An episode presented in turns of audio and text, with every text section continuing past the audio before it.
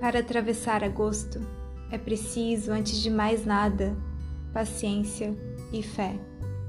Paciência para cruzar os dias sem se deixar esmagar por eles, mesmo que nada aconteça de mal. Fé para estar seguro o tempo todo que chegará setembro. E também certa não fé para não ligar a mínima às negras lendas deste mês de cachorro louco. É preciso, quem sabe, ficar-se distraído, inconsciente de que é agosto, e só lembrar disso no momento de, por exemplo, assinar um cheque e precisar da data. Então dizer mentalmente: Ah! Escrever tanto e tanto, de 1900 e tanto, e ir em frente. Este é um ponto importante. Ir, sobretudo, em frente. Para atravessar agosto é também necessário reaprender a dormir. Dormir muito, com gosto, sem comprimidos, de preferência também sem sonhos. São incontroláveis os sonhos de agosto. Se bons, deixam a vontade impossível de morar neles. Se maus, fica a suspeita de sinistros angúrios, premonições.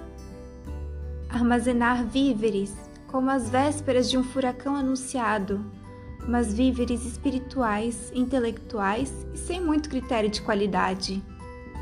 Muitos vídeos de chamadas da Atlântida a Bergman, muitos CDs de Mozart a Sula Miranda, muitos livros de Nietzsche a Sidney Sheldon.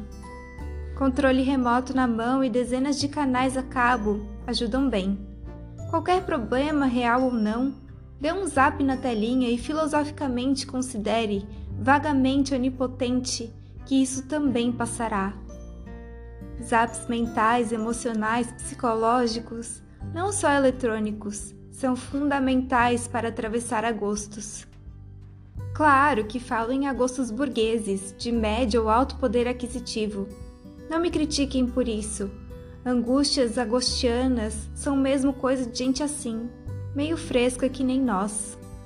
Para quem toma trem de subúrbio às 5 da manhã todo dia, pouca diferença faz abril, dezembro ou justamente agosto. Angústia agostiana é coisa cultural, sim, e econômica. Mas pobres ou ricos, há conselhos ou preocupações úteis a todos. O mais difícil, evitar a cara de Fernando Henrique Cardoso em foto ou vídeo sobretudo se estivesse pavoneando como um daqueles chapéus de desfile à fantasia, categoria originalidade. Esquecê-lo tão completamente quanto possível. Santo Zap.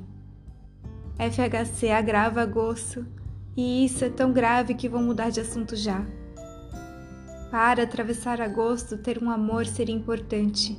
Mas se você não conseguiu, se a vida não deu ou ele partiu, sem o menor pudor, invente um. Pode ser Natália Lage, Antônio Bandeiras, Sharon Stone, Robocop, o carteiro, o caixa de banco, seu dentista. Remoto ou acessível, que você possa pensar nesse amor nas noites de agosto, viajar por ilhas do Pacífico Sul, Grécia, Cancún ou Miami, agosto do freguês. Que se possa sonhar, isso é que conta, com as mãos dadas, suspiros, juras, projetos, abraços no convés à lua cheia, brilhos na costa ao longe e beijos, muitos, bem molhados. Não lembrar dos que se foram, não desejar o que não se tem e talvez nem se terá, não discutir nem vingar-se e temperar tudo isso com chás, de preferência ingleses, cristais de gengibre, gotas de codeína, se a barra pesar, vinhos, conhaques, tudo isso ajuda a atravessar agosto. Controlar o excesso de informações para que as desgraças sociais ou pessoais não deem a impressão de serem maiores do que são. Esquecer os aires e Iugoslávia, passar por cima das páginas policiais, aprender decoração, jardinagem, ikebana, arte das bandejas de asas de borboleta. Coisas assim são eficientíssimas. Pouco me importa ser acusado de alienação. É isso mesmo, evasão, escapismos explícitos. Mas para atravessar agosto, pensei agora, é preciso principalmente não se deter demais no tema, mudar de assunto, digitar rápido ponto final. Sinto muito, perdoe o mau jeito. Assim, veja, bruto e seco. Sugestões para atravessar agosto, de Caio Fernando Abreu.